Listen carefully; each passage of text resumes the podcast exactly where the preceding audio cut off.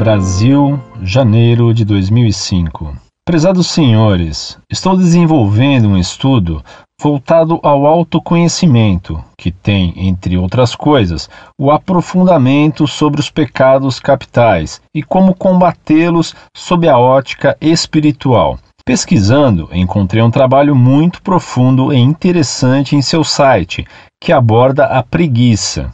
Gostaria de obter informações sobre os outros pecados, porém com esta abordagem séria e direcionada para a interiorização e não apenas a convencional e profana abordagem. Se possível, apreciaria e muito uma ajuda dos senhores. Obrigado.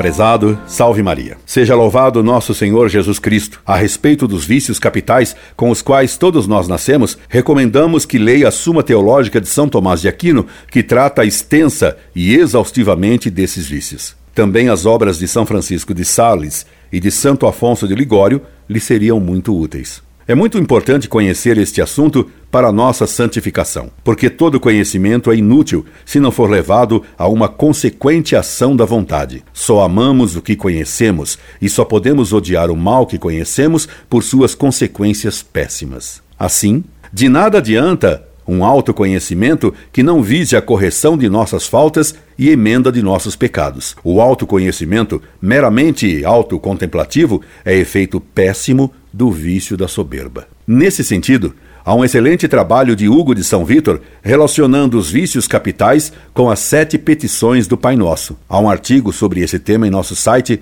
em www.monfort.org.br barra veritas barra Pai Nosso html. Desejando-lhe um bom Natal e um ano novo cheio da graça de Deus, despedimo-nos. Incorde Jesus Semper, Orlando Fedeli.